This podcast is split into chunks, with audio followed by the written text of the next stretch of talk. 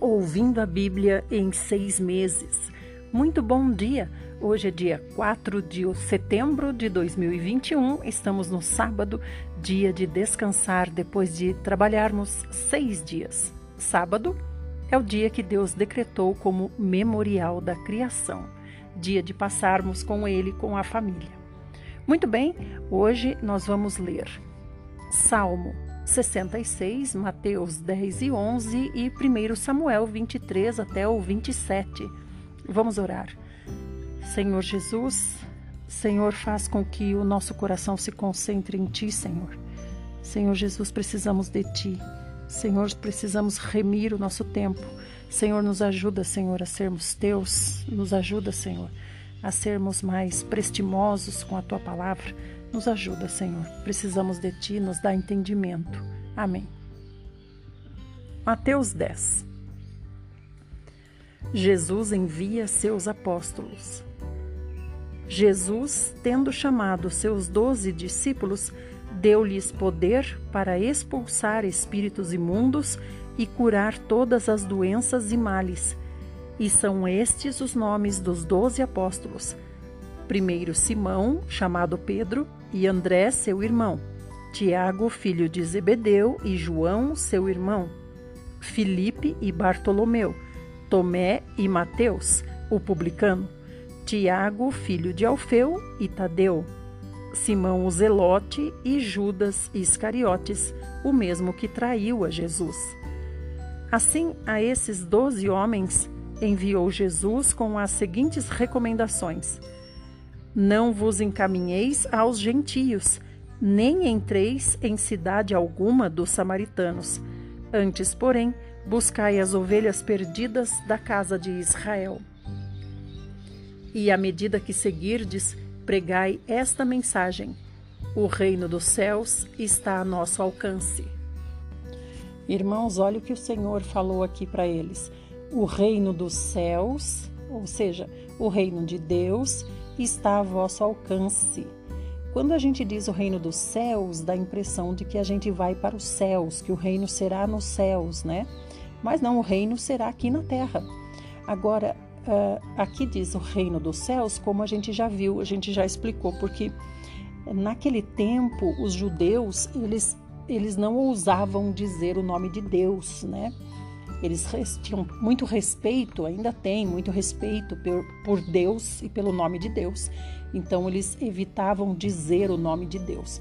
Por isso que Mateus, ao invés de escrever o reino céus, ao invés de escrever o reino de Deus, ele escrevia o reino dos céus. 8. Curai enfermos, purificai leprosos, ressuscitai mortos, expulsai demônios. Graciosamente recebestes, graciosamente dai. Não vos provereis de ouro, nem prata ou cobre em vossos cinturões. Olha o que o Senhor disse: não vos provereis. Quer dizer, o Senhor não prometeu para eles nem ouro, nem prata, nem cobre, né? 10. Não leveis sacola de viagem, nem uma túnica a mais, segundo par de sandálias ou um cajado, pois digno é o trabalhador do seu sustento. Então, eles são trabalhadores de quem? São trabalhadores de Deus, são trabalhadores do Senhor Jesus.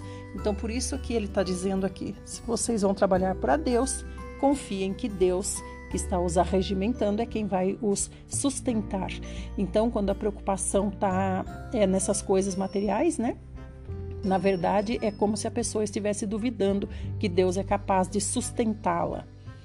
11. Em qualquer cidade ou povoado em que entrardes, procurai alguém digno de vos receber. Ficai nesta casa até vos retirardes. Aqui também é interessante porque diz assim: procurai alguém digno de vos receber. Esse digno de vos receber não quer dizer nas, nas condições terrenas, mas quer dizer nas condições do coração dessa pessoa.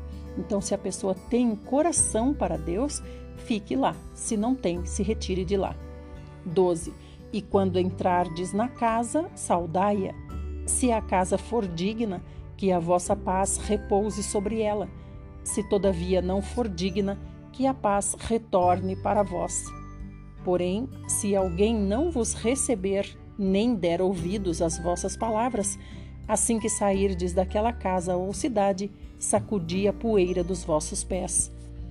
Com toda certeza vos afirmo que haverá mais tolerância para Sodoma e Gomorra no dia do juízo do que para aquelas pessoas. Observai, eu vos envio como ovelhas entre os lobos. Sede, portanto, astutos como as serpentes e inofensivos como as pombas. E acautelai-vos dos homens, pois que vos entregarão aos tribunais e vos açoitarão nas suas sinagogas. Aqui nesse verso que ele diz: seja astuto como a serpente e inofensivo como a pomba, essa astúcia aqui da serpente que o Senhor diz, é claro que é no lado positivo, né? no lado de ser esperto, de ter os olhos abertos, os olhos vigilantes. Né? E inofensivos como a pomba, ele quer dizer delicados como a pomba. Né? 17. 18. Sereis levados à presença de governadores e reis por minha causa, para testemunhardes a eles e aos gentios. Todavia, quando vos prenderem, não vos preocupeis em como ou o que deveis falar, pois que naquela hora vos será ministrado o que haveis de dizer. Isso porque não sois vós que estareis falando, mas o Espírito de vosso Pai é quem se expressará através de vós. Um irmão entregará à morte seu irmão, e o pai ao filho, e os filhos se rebelarão contra seus pais e lhes causarão a morte. Então, essa passagem aqui não é no sentido de, ó, oh, como está o mundo, pai matando filho, filho matando pai, mas no sentido de que os próprios da família vão entregar aquele que trabalha para o Senhor Jesus, né, quando o tempo da perseguição que se aproxima. 22. E por causa do meu nome sereis odiados de todos, Contudo, aquele que permanecer firme até o fim será salvo. Então a gente sabe que é um tempo realmente difícil, um tempo de muita prova, um tempo em que nós teremos que realmente declarar com os nossos atos que nós somos do Senhor Jesus. Vai ser o tempo da prova realmente. 23. Quando, porém, vos perseguirem num lugar, fugi para outro pois com toda a certeza vos asseguro que não tereis passado por todas as cidades de Israel antes que venha o Filho do Homem. O pupilo não está acima do seu mentor, nem o escravo acima do seu amo. Basta ao discípulo ser como seu mestre e ao servo ser como seu senhor. Se chamaram de Beuzebu ao cabeça da casa, quanto mais aos membros da sua família. Entretanto, não os temais. Nada há escondido que não venha a ser revelado, nem oculto que não venha a se tornar conhecido. Então, aqui, quando diz nada oculto que não seja revelado, né? Não diz respeito às coisas assim, oh, fulano não me contou aquilo, olha aí, agora foi revelado. Não é nesse sentido, mas é no sentido de que vai ser revelado é, para essas pessoas que perseguem né, aquilo que está oculto e também para aqueles que tra trabalham para Deus aquilo que está oculto, mas no sentido de do plano de Deus, no sentido de cumprir a ordem do Senhor Jesus, nesse sentido, não nas coisas terrenas, mesquinhas e pequenas da nossa vida na terra. 27. O que vos digo na escuridão, Dizei-o à luz do dia, e o que se vos diz ao ouvido, proclamai-o do alto dos telhados. E não temais os que matam o corpo, mas não têm poder para matar a alma. Temei antes aquele que pode destruir no inferno tanto a alma como o corpo. Então, aqui também continua falando a respeito do tempo da perseguição, que é tempo que os discípulos também viveram, né? Eles também foram perseguidos depois da morte do Senhor Jesus. E esse tempo nós vamos reviver agora. Tudo, na verdade, está voltando a acontecer, até que nós vamos voltar para o Éden, que é a, o, o reino, né? Que é o reino aqui na terra. Então, amados, aqui quando diz assim, aquilo que eu digo na escuridão, vocês vão dizer à luz, por quê? Porque o Senhor não tinha sido revelado ainda. Então ele dizia na escuridão ainda nesse tempo aqui, porque ele não tinha sido revelado ainda, né? Agora aqui no, no 28 diz: Não tema aquele que pode matar o corpo. Por quê? Porque o Senhor estava falando. Agora vocês, o que vocês ouvem no, ao pé do ouvido, vocês vão subir no telhado e vão proclamar no telhado. Então é claro que serão mortos. Se no tempo da perseguição você vai e fala publicamente, é claro que você vai ser morto. E o Senhor está dizendo que não é para temer essa morte, a morte do corpo. 29. Não se vendem dois pardais por uma moedinha de cobre? Mesmo assim, nenhum deles cairá sobre a terra sem a permissão de vosso Pai. E quanto aos muitos cabelos da vossa cabeça, estão todos contados. Por isso, não temais, bem mais valeis vós do que muitos passarinhos. Assim sendo, todo aquele que me declarar diante das pessoas, também eu o declararei diante de meu Pai que está nos céus. Entretanto, qualquer que me negar diante das pessoas, também eu o negarei diante de meu Pai que está nos céus. Então a gente vê que esse negar diante das pessoas é negar diante da morte, negar o Senhor diante da morte. Imagina nós então hoje que muitas vezes é, ocultamos, né, que somos do Senhor Jesus. 34. Não penseis que vim trazer paz à terra, não vim trazer paz, mas espada pois eu vim para ser motivo de discórdia entre o homem e seu pai, entre a filha e sua mãe, e entre a nora e sua sogra. Tudo isso aqui, gente, é por causa da pregação do evangelho.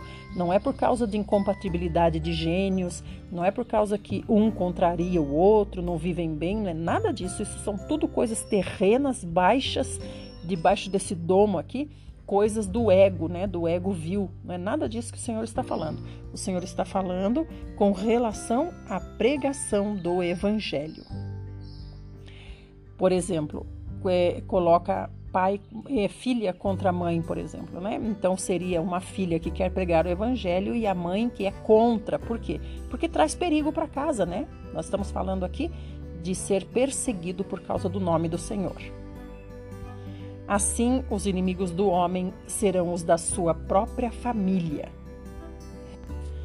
Quem ama seu pai ou sua mãe mais do que a mim, não é digno de mim. E quem ama o filho ou a filha mais do que a mim, não é digno de mim. Então aqui o Senhor está falando: aquele que deixa de pregar o evangelho, deixa de cumprir a ordem que eu estou dando por causa do pai, por causa da mãe, por causa do filho, não é digno de mim. Então, digamos uma pessoa que uh, os pais dizem: "Não, vou, não quero que você seja de Jesus". Ah, então eu não vou ser para não para não contrariar meu pai e minha mãe, porque eu amo meu pai e minha mãe. Então é nesse sentido. Quem você ama mais?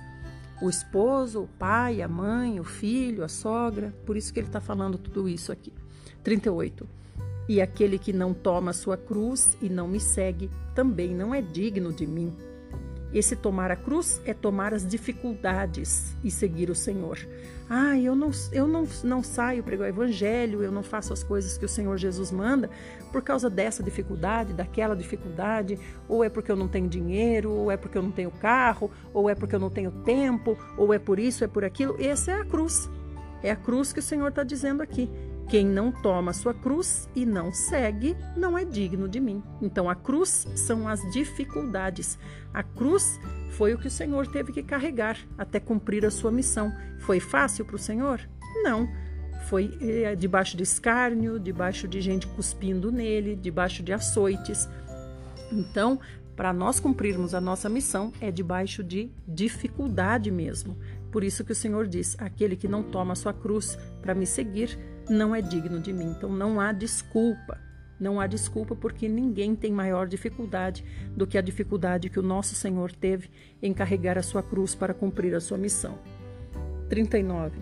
Quem encontra a sua vida a perderá, mas quem perde a vida por minha causa a achará. Essa vida aqui é a nossa vida da alma, é a vida da nossa personalidade, é a vida do nosso ego, é a vida do nosso eu, né? Dentro de nós há um, um, um, um, diabo, digamos assim, dentro de nós, que é o ego, que é o eu, que só quer as coisas terrenas, só quer as coisas carnais. Então aqui o Senhor diz: quem encontra a sua vida a perderá. Aqui ele diz no sentido Zoe, a verdadeira vida, né? Nós temos que primar pela verdadeira vida, a vida eterna, e não a vida psique, que é a nossa vida psicológica, da nossa personalidade, a nossa mente, a nossa vontade, a nossa emoção. Por isso que o Senhor diz: quem perde a vida por minha causa, a achará. Achará o quê? Achará a vida eterna. Então nós temos que perder a vida do ego, do eu, para poder encontrar a vida eterna. E depois ele continua: quem vos recebe, a mim mesmo recebe e quem recebe a minha pessoa, recebe aquele que me enviou. Então estamos ligados. Deus, o trabalhador de Deus e o Senhor Jesus. Não é maravilhoso? Vamos para o próximo áudio.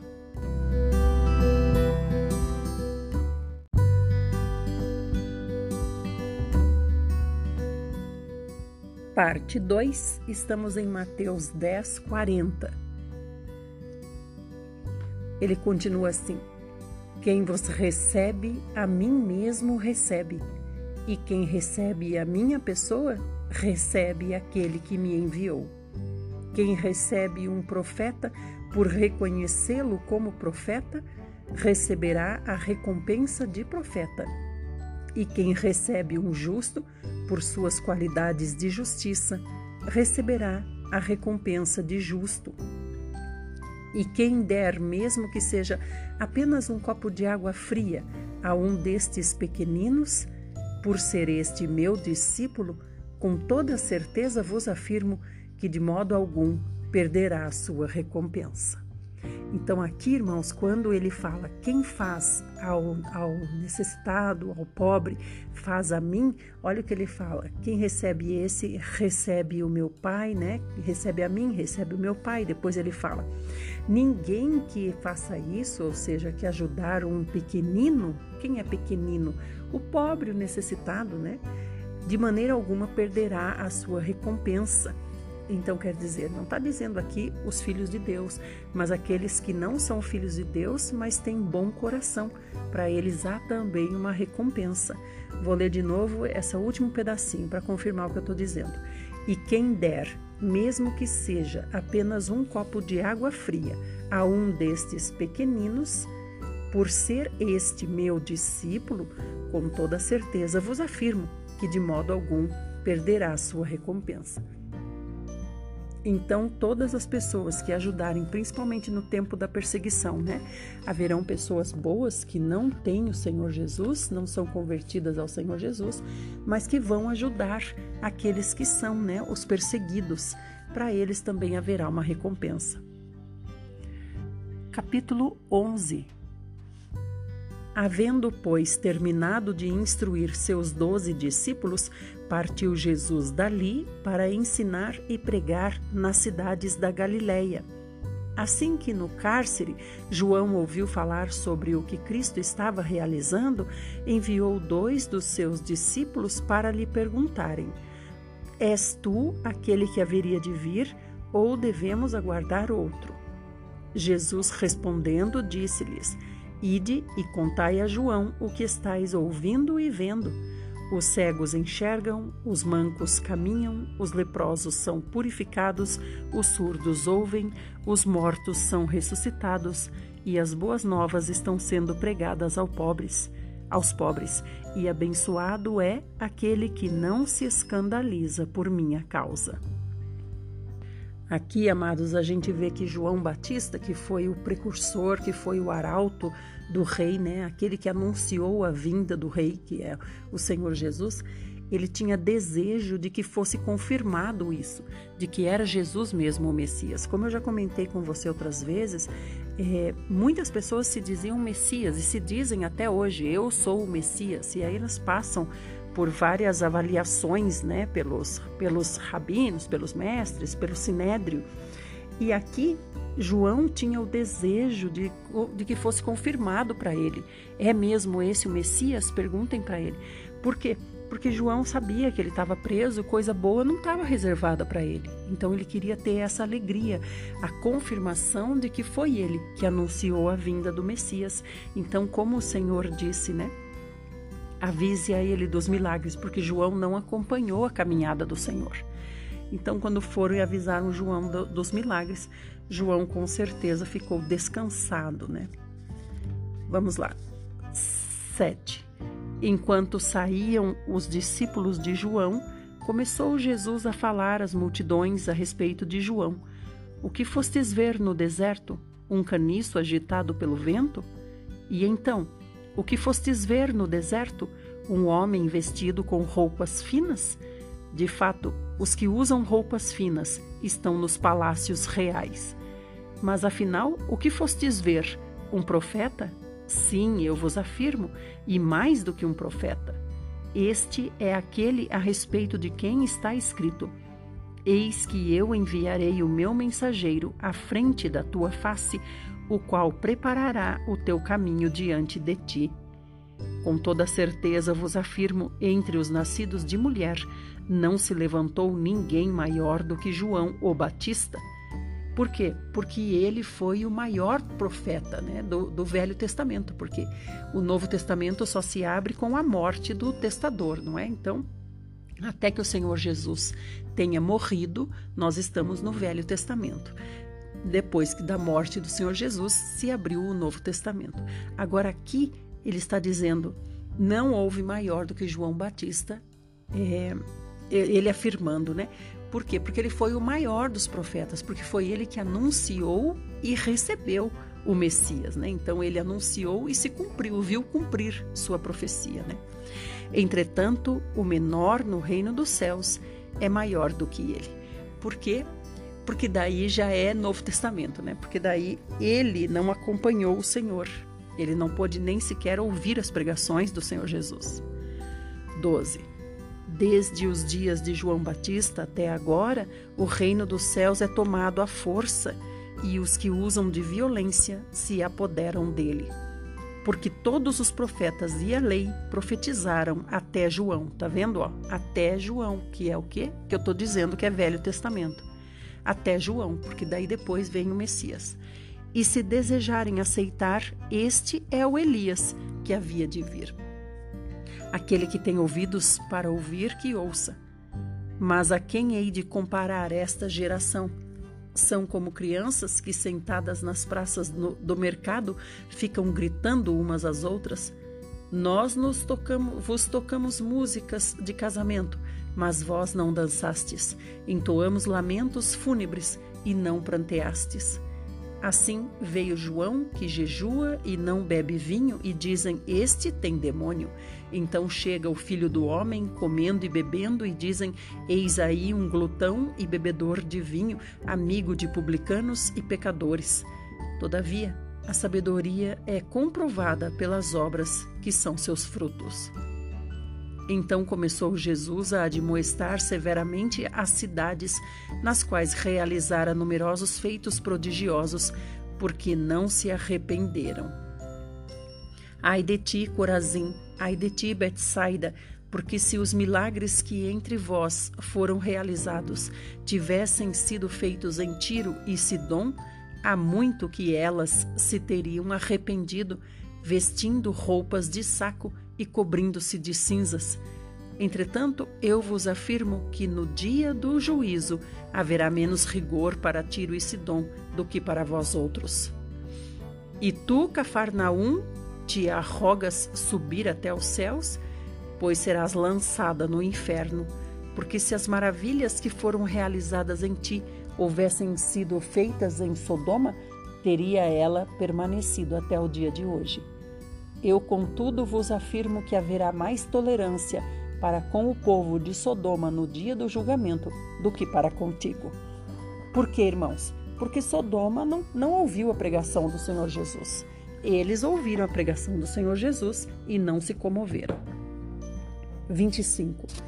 Naquela ocasião, em resposta, Jesus proclamou: Graças te dou, ó Pai, Senhor dos céus e da terra, pois escondeste estas coisas dos sábios e cultos e as revelaste aos pequeninos. Amém, ó Pai, pois assim foi do teu agrado. Todas as coisas me foram entregues por meu Pai. Ninguém conhece o Filho senão o Pai, e ninguém conhece o Pai a não ser o Filho e aquele a quem o Filho o desejar revelar. Vinde a mim, todos os que estáis cansados de carregar suas pesadas cargas, e eu vos darei descanso. Tomai vosso lugar em minha canga e aprendei de mim, porque sou amável e humilde de coração, e assim achareis descanso para as vossas almas, pois meu jugo é bom e minha carga é leve. Irmãos, esse termo que o Senhor usa aqui, é que nós costumeiramente ouvimos nas pregações, né? É, é, toma o meu fardo, né? Entrega o seu, seu fardo para o Senhor e toma o fardo dele. O fardo dele é leve e suave, né? Aqui explica bem, porque aqui diz: é, pois o meu jugo é bom e minha carga é leve. Então, quando o Senhor diz isso, o meu fardo é leve e suave, como a gente ouve, quer dizer nós entrarmos junto na canga, na, no, no jugo do Senhor. O jugo é aquela ferramenta que, que, levava dois animais, né? Que dois animais puxavam, né? Lembra? Não entreis em jugo desigual. Então aqui o jugo do Senhor é leve e suave. Por quê? Porque você vai entrar num jugo junto com o Senhor. Então o Senhor é um no jugo e você é outro no jugo. Quem é que vai fazer mais força? Quem é que vai carregar tudo? É claro que é o Senhor. Nós estaremos apenas ali acompanhando o Senhor. Então, o fardo leve e suave, na verdade, quer dizer entrar no jugo do Senhor ou no jugo com o Senhor. Vamos agora para o Salmo hoje, Salmo 66 porque na verdade hoje nós estamos no julgo com, com outra pessoa, né? Ou com outro ser. Por isso que o nosso julgo é pesado desse jeito. Então o Senhor quer que nós entremos no julgo dele, porque não tem como você ficar fora de julgo. Não, eu não quero julgo nenhum, não tem como, porque você está sempre de um lado ou de outro. Salmo 66. Aclamai a Deus, terra inteira entoai hinos à magnificência do seu nome, dai-lhe glória mediante vosso louvor. Declarai ao Eterno quão assombrosas são tuas obras. Pela grandeza do teu poder, teus inimigos a ti se rendem. Prostra-se diante de ti a terra inteira e entoa hinos em tua honra. Canta louvores ao teu nome. Declarai ao Eterno Quão assombrosas são tuas obras! Pela grandeza do teu poder, teus inimigos a ti se rendem. Prostra-se diante de ti a terra inteira e entoa hinos em tua honra, canta louvores ao teu nome. Vinde ver as ações de Deus, os feitos que aos homens inspiram temor. O mar ele transformou em terra firme, a pé atravessaram o rio, ali nos alegramos nele. Ele governa eternamente com seu poder. Seus olhos vigiam as nações, não se vangloriem os rebeldes. Povos, bendizei o nosso Deus, fazei ressoar seu louvor. Ele conserva com vida nossa alma e não deixa vacilar em nossos pés, pois tu, ó Deus, nos puseste à prova, purificaste-nos como se purifica a prata. Irmãos, isso aqui é lindo demais. Quando o Senhor diz, aqui na verdade é um cântico que era entoado nas reuniões, nas congregações, né? Nos cultos, como seria hoje um culto a Deus, né? Então esse era um hino que era cantado. E olha que coisa mais linda ele dizendo: Purifica-nos, Senhor, como se purifica a prata. Como é que se purifica? Se purifica através do fogo, não é? Então o fogo, ele não é usado para destruir o ouro, por exemplo. O fogo não é usado para destruir, o fogo é usado para purificar. Então nós precisamos entender que as crises que sobrevêm a nós, as provações que o Senhor manda, os que o Senhor permite, os sofrimentos, né, que todos nós passamos, todas as pessoas passam por sofrimentos, mas tudo isso vem do Senhor como nosso Pai, para nossa correção. O Senhor quer que tudo isso contribua para que nós tenhamos um caráter aperfeiçoado, um caráter cristão sincero, um caráter humilde. Por isso é que vem sobre nós esse fogo. O Senhor nos batiza com fogo também. Então, olha o que fala no 10: Pois tu, ó Deus, nos puseste à prova purificaste-nos como se purifica a prata. Então isso tem uma razão. A razão é que nós sejamos maduros e aperfeiçoados, aptos para poder reinar com Cristo. 11. Tu nos levaste para a armadilha, puseste um pesado fardo sobre nossas costas, permitiste que sofreste que sobre nossas cabeças homens cavalgassem, passamos pelo fogo e pela água, mas nos trouxeste ao refrigério. Aleluia. Venho à tua casa com holocaustos, cumprir para contigo os meus votos. Votos que meus lábios proferiram e minha boca pronunciou na minha angústia. Animais cevados te ofereço em holocausto, com imolação de carneiros preparo-te bois e bodes. Vinde ouvir vós todos que temeis a Deus, e contarei o que ele realizou por mim. Invoquei-o com minha boca, e por minha língua foi enaltecido. Se eu no coração tivesse visado a maldade, o Senhor não me teria escutado. Contudo, Deus me ouviu e prestou atenção à voz da minha súplica. Bendito seja Deus que não afastou de si minha súplica, nem de mim o seu amor. Aqui no 4 fica claro para nós, né, irmãos, que só um coração que seja puro e livre de maldade pode obter respostas de oração do nosso Pai. Vamos para o próximo áudio.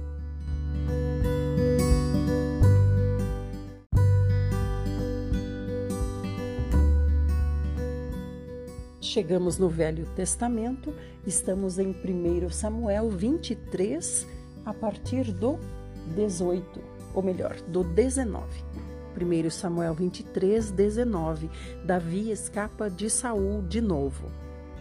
Então, alguns zifeus foram dizer a Saul em Gibeá: Davi está escondido em nosso território, nas fortalezas de Oreza, na colina de Aquilá ao sul do deserto de Gesimon. Ó Rei, desce agora depressa, conforme desejares, e nós nos incumbiremos de entregá-lo em tuas mãos reais. Então Saul os congratulou. Sede benditos do Senhor por ter compaixão da minha pessoa. O que, que Saul está falando aqui, irmãos? Está falando assim: benditos são vocês que estão entregando Saul, estão entregando Davi para mim. Olha aqui, ó, vocês estão tendo compaixão da minha pessoa. Como Saul estava completamente enlouquecido, né, irmãos, para matar Davi, ele perdeu até a noção da, das coisas, porque ele está dizendo que Deus abençoe vocês que estão entregando Davi para eu matar.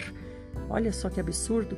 22. E depois informai-vos ainda melhor, procurai conhecer por onde caminha Davi, com quem anda e quais pessoas já o observaram ali. Disseram-me que ele é por demais astuto. Investigai sobre os lugares onde costuma se esconder, e quando tiverdes bem informados e seguros, vinde ver-me. Então irei convosco, e se ele ainda estiver na região, eu o agarrarei, ainda que tenha de procurar em todos os clãs de Judá. E aqueles homens se levantaram e voltaram para Zif antes que Saul partisse. Davi e seus soldados, entretanto, estavam no deserto de Maom, na Arabá, uma campina ao sul do deserto de Gesimon. Assim que Saul ficou sabendo disso, partiu com seus soldados na busca de Davi. Porém, Davi havia sido avisado e refugiou-se nas rochas do deserto de Maom e ali permaneceu por um tempo. Ao ser informado do deslocamento de Davi, partiu novamente Saul no encalço de Davi Saul marchava por um lado da montanha e pelo outro lado Davi e seus soldados fugiam em disparada a fim de escapar de Saul. Quando Saul e suas tropas estavam cercando Davi e seus homens para capturá-los, um mensageiro veio comunicar a Saul: Vem depressa, os filisteus estão atacando Israel. Então Saul imediatamente suspendeu sua perseguição a Davi e partiu para enfrentar os filisteus. Por esse motivo, denominam essa região Rocha da Separação. E Davi partiu daquela região e foi viver nas fortalezas de Engedi, fontes de Gedi. Capítulo 24 Quando Saul retornou da batalha contra os filisteus, foi informado que Davi se encontrava no deserto de Engedi. Então Saul separou três mil homens escolhidos entre todo Israel e saiu à procura de Davi e de seus homens a leste dos penhascos das cabras montanhesas, cabras monteses. No caminho, Saul parou nos currais de ovelhas, onde próximo havia uma caverna, e entrou ali a fim de aliviar o ventre. Entretanto, Davi e os seus soldados estavam escondidos bem no fundo da caverna. Então os soldados de Davi lhe sussurraram: Hoje é o dia sobre o qual o Senhor te prometeu: entregarei o teu inimigo nas tuas mãos, tu lhe farás como bem te parecer. Então Davi se levantou e, em silêncio, cortou a ponta do manto de Saul Irmãos, a gente vê como essa caverna era grande, né? Porque Davi tinha 600 homens, que nós não podemos chamar de soldados, né? Porque eram homens que o seguiam e, e eram homens que guerreavam também, mas não era um, um, não era um destacamento treinado, né? Assim com armas e com todo o treinamento militar, né? Aí agora, é, agora aqui nesse momento, Davi vai lá e corta a ponta do manto de Saul. Saul está fazendo o quê? Saul está fazendo cocô dentro da caverna. Então a caverna é tão grande que coube os 600 homens de Davi no fundo da caverna. E Davi vai lá e corta o manto dele e ele não vê. Por quê? Por causa da escuridão, provavelmente. 5. Mas depois Davi ficou com remorso por ter cortado a ponta do manto de Saul e declarou aos que o seguiam que Yahvé me livre de proceder com vingança contra o meu senhor, de levantar a mão contra ele, afinal ele é o rei, ungido pelo Senhor. Com certeza, né, irmãos? O Saul, apesar de tudo isso, realmente ele foi escolhido e ungido por Deus. Mas infelizmente, o seu caráter, né, se demonstrou contrário à vontade do Senhor. 7. Com essas palavras, Davi conteve a sanha dos seus homens e impediu que se levantassem sobre Saul. E este saiu em paz daquela caverna e seguiu seu caminho. Em seguida, Davi também se levantou e, deixando a caverna, bradou às costas de Saul: Senhor meu rei, Saul olhou rapidamente para trás e Davi se inclinou com o rosto em terra em sinal de plena reverência.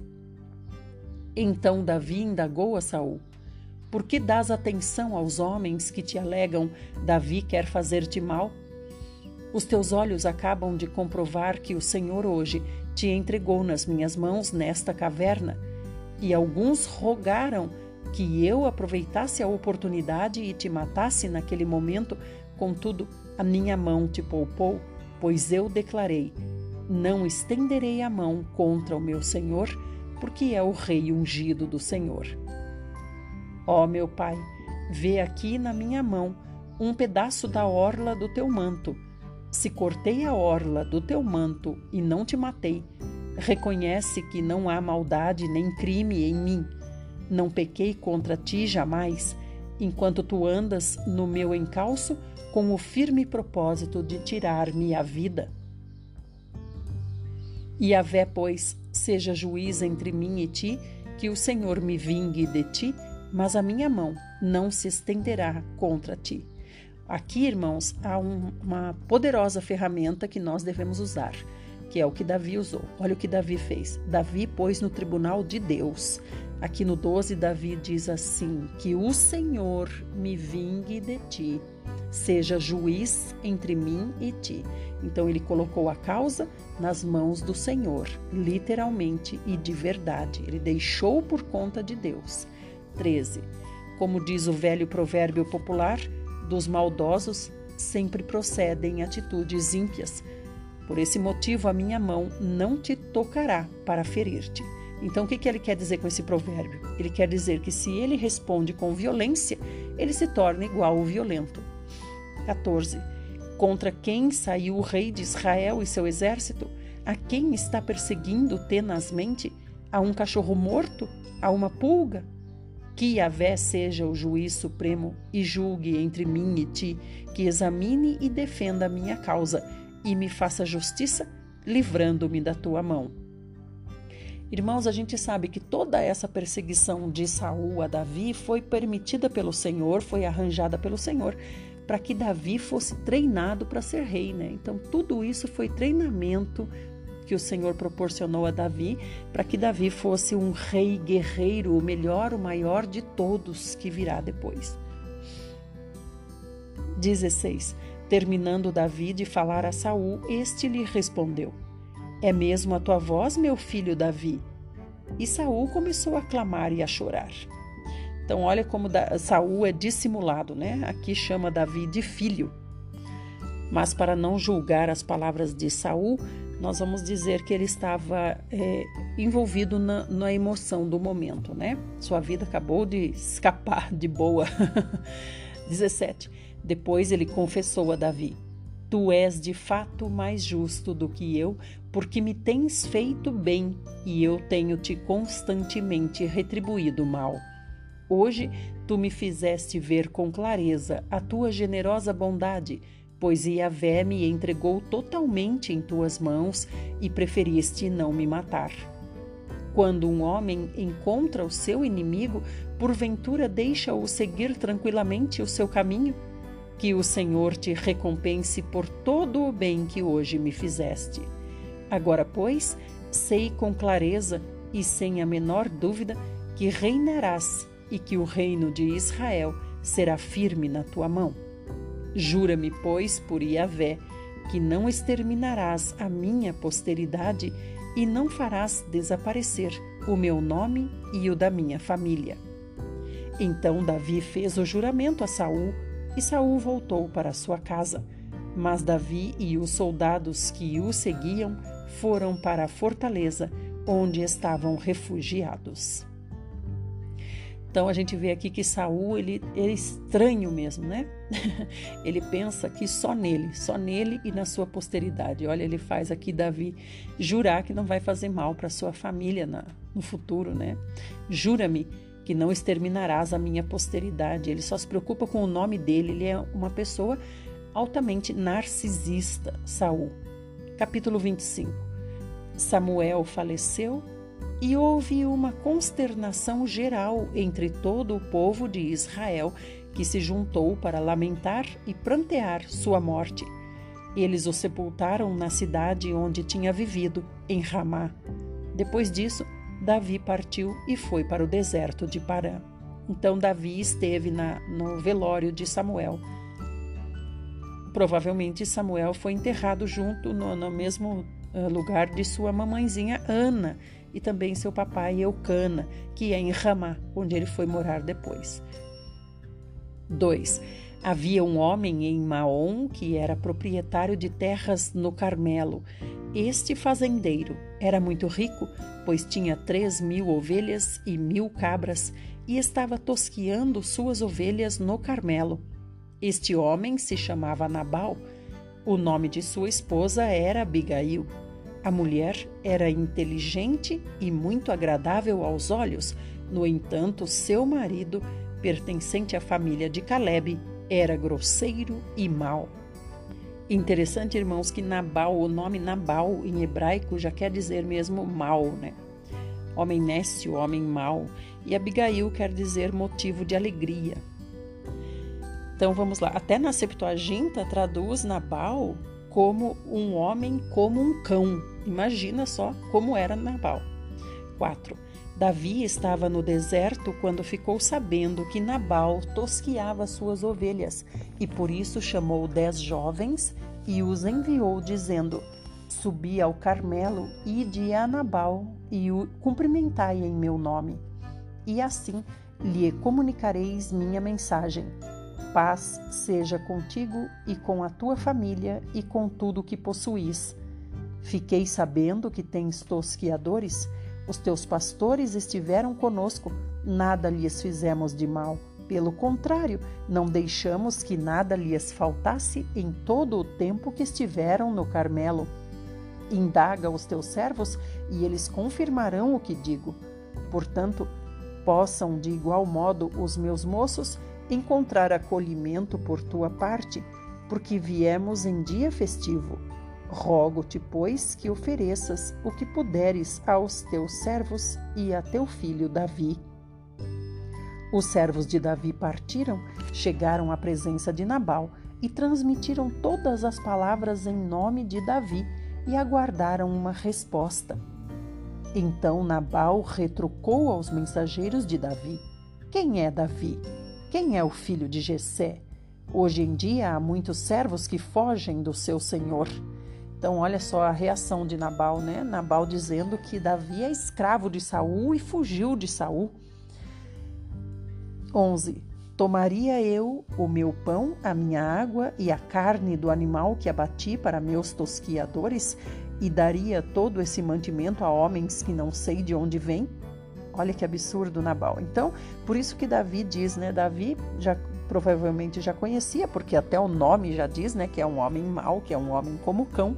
Então, por isso ele já orientou seus homens, digam para ele que nós cuidamos dos seus pastores, protegemos os seus pastores, nunca deixamos que nada de mal acontecesse aos seus pastores. Quem sabe agora ele pode nos retribuir esse bem. E Nabal retribuiu dessa maneira, chamando Davi de escravo fugitivo de Saul. Vamos para o próximo áudio saber o que aconteceu. E ainda para concluir, né? Ele fala bem assim: por acaso eu vou dar as coisas que eu tenho para dar para os meus homens aqui? Vou dar para esses homens que eu não sei de onde vêm? Realmente, além de cão, é desafurado esse Nabal. Vamos para o próximo áudio.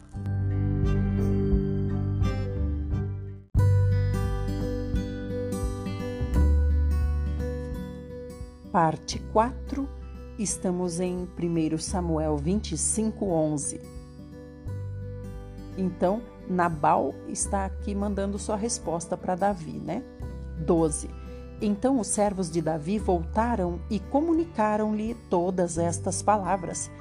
Diante disso, Davi ordenou aos seus homens: Cada um prepare sua espada e a coloque no cinto.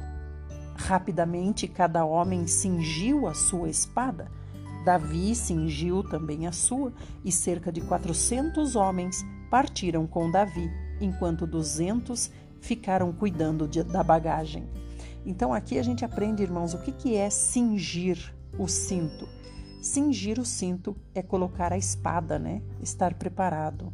Ele disse aqui, ó: Cada um de vocês prepare a sua espada e a coloque no cinto. 14.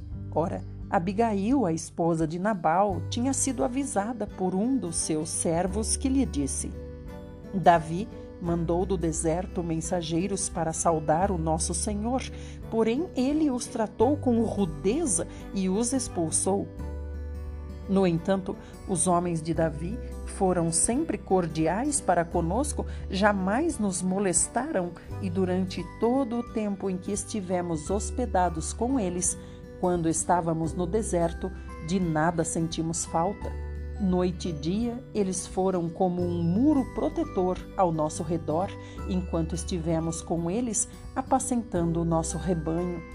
Agora, portanto, considera o que podes fazer, porque a destruição do nosso Senhor e de toda a sua casa está a caminho. E o nosso Senhor é um homem tão perverso e arrogante que ninguém consegue conversar com ele. Então, aqui são os funcionários de Nabal falando com a mulher dele, Abigail.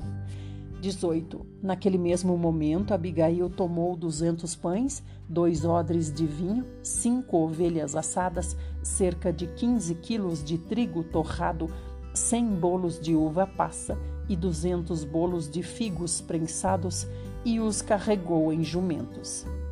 Aqui a gente pergunta, né? De onde Abigail tirou tudo isso, né? Tudo isso pronto em um instante. É porque quando eles iam para tosquear as ovelhas, né? É como o agricultor. O agricultor, quando tinha a época da colheita, né? Ele fazia uma grande festa. Então aqui os, os pastores, quando seu senhor ia tosquear as ovelhas, também era motivo de grande festa. É como uma colheita de lãs das ovelhas. Então aqui eles realmente têm tudo isso pronto porque é uma grande festa, né? E também o suprimento para os tosqueadores. 19. E orientou aos seus servos: Ide à frente e eu vos seguirei logo atrás. Porém, não disse nada sobre o que estava fazendo ao marido Nabal. Quando Abigail ia descendo pela encosta do monte, montada num jumento, Davi e seus soldados vinham na direção oposta e ela os encontrou. Davi havia declarado: Foi, pois, em vão que protegi no deserto todos os bens deste homem, a fim de que nada do que lhe pertencia se perdesse. Eis que agora ele me paga o bem que fiz com o mal. Faça Deus o que lhe aprouver para castigar Davi, se eu deixar vivo até o amanhecer uma só pessoa do sexo masculino de todos os que pertencem a Nabal. Assim que Abigail viu Davi, ela desceu do jumento apressadamente e se prostrou com o rosto em terra diante de Davi. E prostrada a seus pés, lhe suplicou: Ah, Senhor meu, caia sobre mim toda a culpa Permita, pois, a tua serva falar aos teus ouvidos e escuta as palavras da tua serva. Não o meu senhor atenção àquele homem maldoso, Nabal. Ele é tão insensato quanto o próprio significado do seu nome, a arrogância o acompanha. Entretanto, eu, tua serva, não vi os rapazes que o meu senhor enviou. Agora, pois, meu senhor, Juro por Yahvé, o nome do Senhor, que te impediu de derramar sangue e de te vingares com tuas próprias mãos, que teus inimigos e todos os que tramam fazer-te qualquer mal sejam, pois, castigados juntamente com Nabal. E que este presente que esta tua serva trouxe ao meu senhor seja compartilhado com os homens que te acompanham. Então é interessante que aqui Davi já estava decidido, né? Davi já tinha sentenciado e estava indo executar a sentença. Então é interessante que Abigail não fala que Davi está errado na sua, no seu julgamento, né? E nem na sentença que ele proferiu. Ela não diz isso. Olha o que ela diz. Ela diz que teus inimigos e que todos os que tramam fazer-te qualquer mal sejam, pois, castigados juntamente com Nabal. Então ela está dizendo: Eu concordo com o Senhor. 28. Perdoa, eu te rogo, a falta da tua serva, e a vé haverá de firmar a casa do meu senhor, porque o meu senhor combate as guerras de Yahvé, e ao longo da tua vida não se achará nenhum mal contra ti. E se alguém se levantar para te perseguir e para atentar contra a tua pessoa, a vida do meu Senhor estará guardada em meio ao precioso tesouro de Iavé, teu Deus. Ao passo que a vida dos teus inimigos, ele mesmo a lançará fora como a pedra que parte de uma tiradeira. E quando Iavé cumprir todo o bem que predisse a respeito do meu Senhor e te houver estabelecido como rei em Israel, então não se perturbará o meu Senhor, nem sofrerá com o remorso por ter derramado sangue inutilmente e ter feito justiça com as próprias mãos. Quando Iavé te abençoar, lembra-te da tua serva. Então, olha que esperta Abigail, né? Abigail, ela disse, primeiro é como se ela dissesse: o Senhor está certo, Davi, está certo no seu julgamento e na sua sentença. Só que depois ela dá uma sugestão. Ela diz: Mas que não aconteça de quando o Senhor for rei, alguém poder dizer que o Senhor teve esse, fez esse derramamento de sangue aqui, né? Porque Nabal não era homem de guerra. Nabal era o dono de rebanhos, né? Então é isso que ela quer dizer. No futuro vão dizer: Davi matou um homem que apenas criava ovelhas. 32. Então, diante dessas palavras, Davi declarou a Abigail: Bendito seja Yahvé, Deus de Israel, que hoje te enviou ao meu encontro. Bendita seja a tua sabedoria, e sejas tu abençoada por me teres impedido hoje de derramar sangue e fazer justiça com as minhas próprias mãos. Mas por Yahvé, o nome do Senhor, Deus de Israel, que me deteve a caminho de fazer o mal, se não tivesse vindo tão depressa à minha presença, eu juro que de agora até o amanhecer não teria sobrevivido uma única pessoa do sexo masculino dos que estão sob as ordens de Nabal, inclusive os meninos. Em seguida, Davi recebeu o que ela lhe havia trazido como presente e lhe garantiu: Volta, pois, em paz para a tua casa, eis que ouvi a tua súplica e atenderei ao teu pedido. Quando Abigail retornou para Nabal, encontrou-o absorto numa grande festa em sua casa, uma festa de rei. Nabal estava alegre e completamente embriagado, e por esse motivo, até ao romper do dia, ela nada pôde lhe revelar sobre o que ocorrera. De manhã, quando Nabal acordou da bebedeira, sua esposa lhe contou o que se passara e ele sentiu o coração parar no peito e ficou paralisado como uma pedra. Dez dias se passaram e então Iabé, Iavé feriu Nabal e ele morreu. Então a gente vê que quem tinha sentenciado Nabal à morte tinha sido o próprio Senhor, né? Então por isso que Davi fala aqui, ó, Bendita é você, Abigail, com sua sabedoria, porque você me impediu de fazer justiça com a minha própria mão. Então, quer dizer, ele ia fazer justiça, justiça de Deus, mas ele não queria, não deveria fazer com a mão dele. Aqui o Senhor fez com a mão do próprio Senhor. Então, dez dias depois, o Senhor feriu Nabal de morte. 39. Ouvindo que Nabal morrera, exclamou Davi: Seja louvado Yahvé, que usou de justiça comigo pela afronta que recebi de Nabal e que deteve o seu servo de cometer pecado. Yahvé fez recair sobre a cabeça do próprio Nabal toda a malignidade que intencionara realizar. Então, Davi enviou uma mensagem a Abigail, pedindo-lhe que se casasse com ele. Aqui, quando Davi fala assim, que o Senhor retribuiu a ele toda a malignidade que intencionara realizar, pode ser que Nabal no futuro, né, por vingança Davi, quisesse também levantar mercenários, provavelmente para matar Davi. 40. Os servos de Davi foram, pois, a Carmelo a fim de encontrar Abigail e lhe comunicaram: Eis que Davi nos enviou a ti com uma proposta de casamento para seres sua esposa. Então, Abigail era tão maravilhosa, né? Além de linda, muito inteligente e muito diplomata, diplomata. Então, Davi também gostou muito dela. Fez proposta de casamento. 41. Naquele mesmo instante, ela se inclinou com o rosto em terra e declarou: Tua serva é como escrava para lavar os pés dos servos do meu senhor. Então, olha a humildade de Abigail, né? Apesar de muito rica, ela era muito rica. E aqui ela herdou tudo que Nabal tinha, né, gente? Abigail levantou-se apressadamente, se preparou, montou num jumento e partiu, seguida por cinco de suas servas. Olha a riqueza dela, ó. Ela tinha muito mais que cinco, mas ela levou cinco, precedida dos mensageiros de Davi, que a tomou por esposa. Davi também casou-se com Ainoã de Jezreel, as duas foram suas mulheres. Saul, entretanto, havia entregue sua filha Mical, mulher de Davi, a Paltiel, filho de Laís, da cidade de Galim. 26. Alguns moradores de Zif foram a Gibeá e disseram a Saul: Davi está escondido na colina de Aquilá, em frente ao deserto de Gesimon.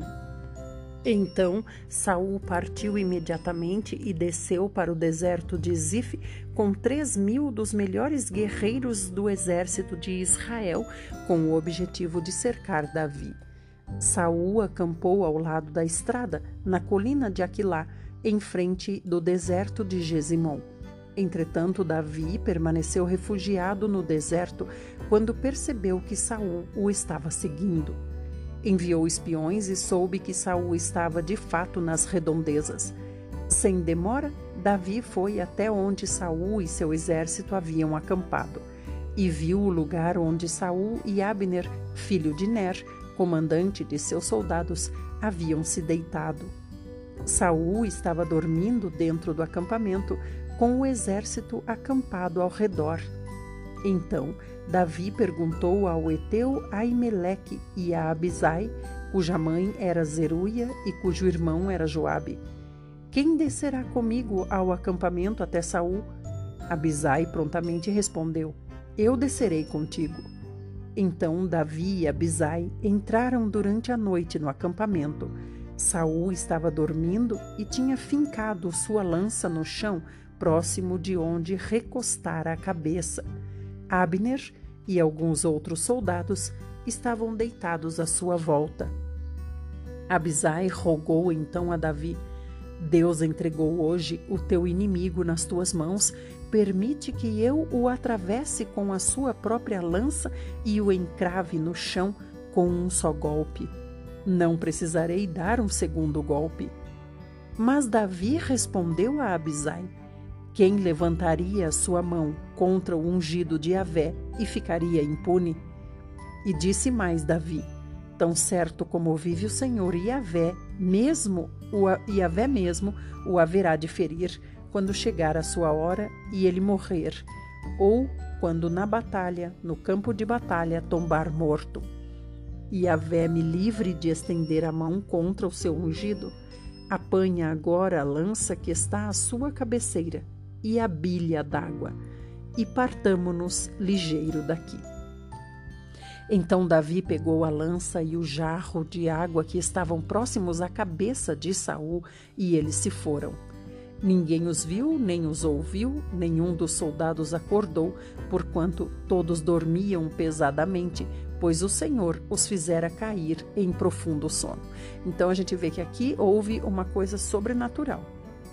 O Senhor fez com que todos dormissem profundo sono e permitiu que Davi chegasse lá pertinho. Então, na verdade, aqui é, foi uma prova para Davi, né, para ver se Davi resistia à tentação de matar Saul. Então a gente vê que prova após prova Davi é constantemente aprovado, né, pelo Senhor. Então vamos agora para o próximo áudio para saber como terminou essa parte.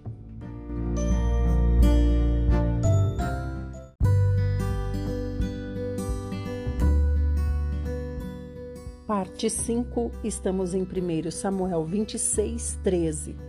Então Davi foi para o outro lado e se posicionou no topo do monte, ao longe, de maneira que havia grande distância entre eles. E Davi bradou ao povo e a Abner, filho de Ner. Não respondes, Abner? exclamou ele. E Abner replicou: Quem és tu que chamas pelo rei? Abner, irmãos, nós sabemos que é o comandante do exército de Saul. Estava dormindo perto de Saul, né? 15. Davi retrucou a Abner: Acaso és homem ou não? Porventura não és o melhor soldado de Israel? Então me respondas: por que não guardaste o rei teu senhor? Pois alguém do povo esteve aí para tirar a vida do rei teu senhor. Ora, não é justo o que fizeste? Tão certo como Iavé vive, és digno de morte, porque não velaste por teu Senhor, ungido de Iavé.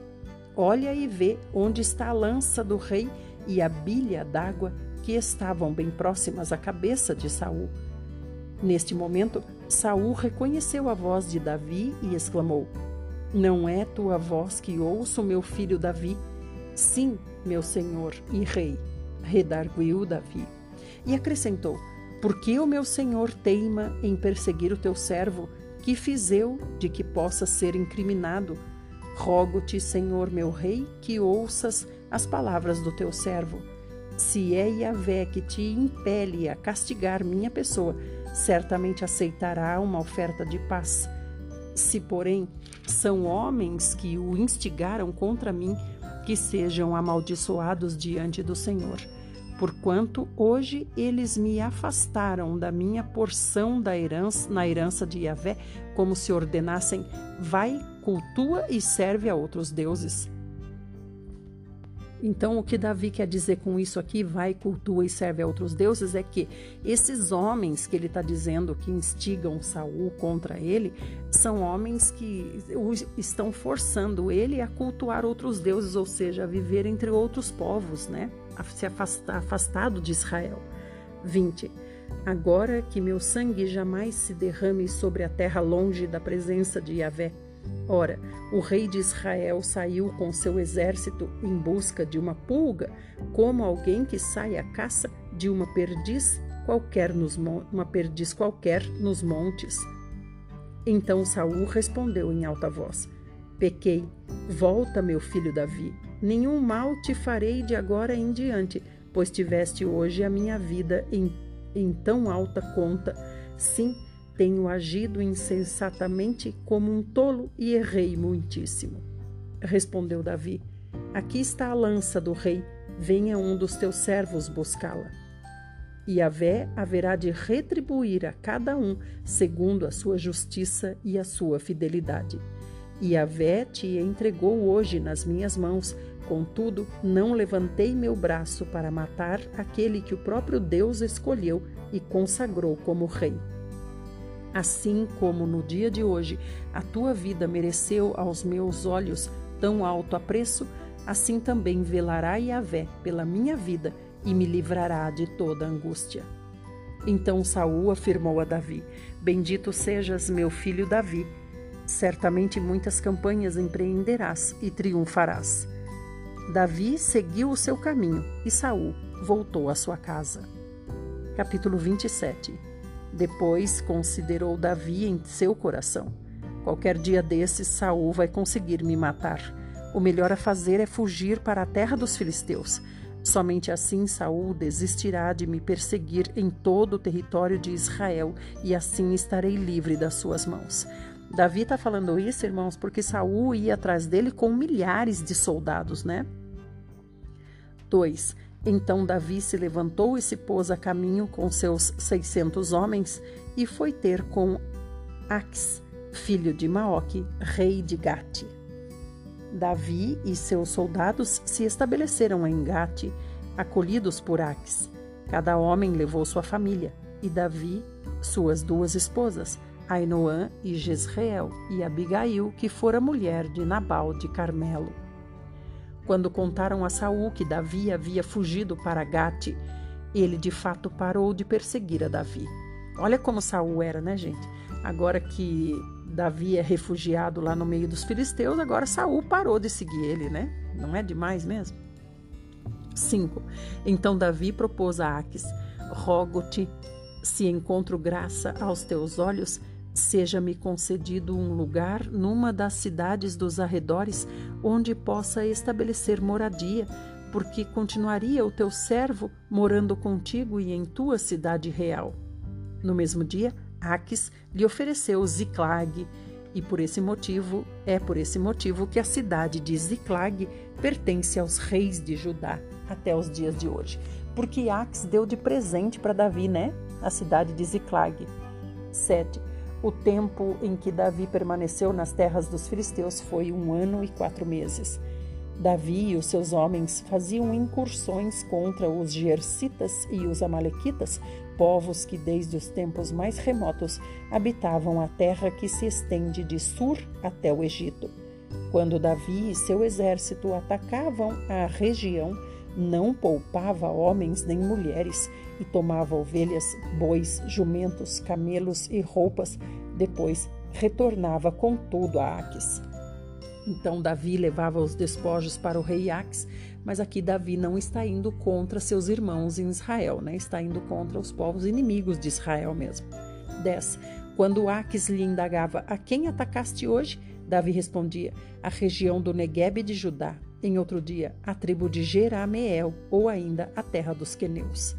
Davi matava todos os homens e mulheres para que não fossem levados a Gate e justificava seus atos para si mesmo, alegando: para que não nos denunciem, dizendo: assim fez Davi. Este foi o modo de agir de Davi durante todo o tempo em que habitou na terra dos filisteus. Aques confiava em Davi e comentava: Davi se tornou odioso a todo Israel, seu próprio povo, e por isso continuará para sempre servindo-me lealmente. Então aqui a gente vê que Davi matava todos para que nenhum dissesse de onde eles eram, né? Assim, Aques pensava que ele matava os seus próprios irmãos. Até aqui, essa é a nossa porção para o dia de hoje.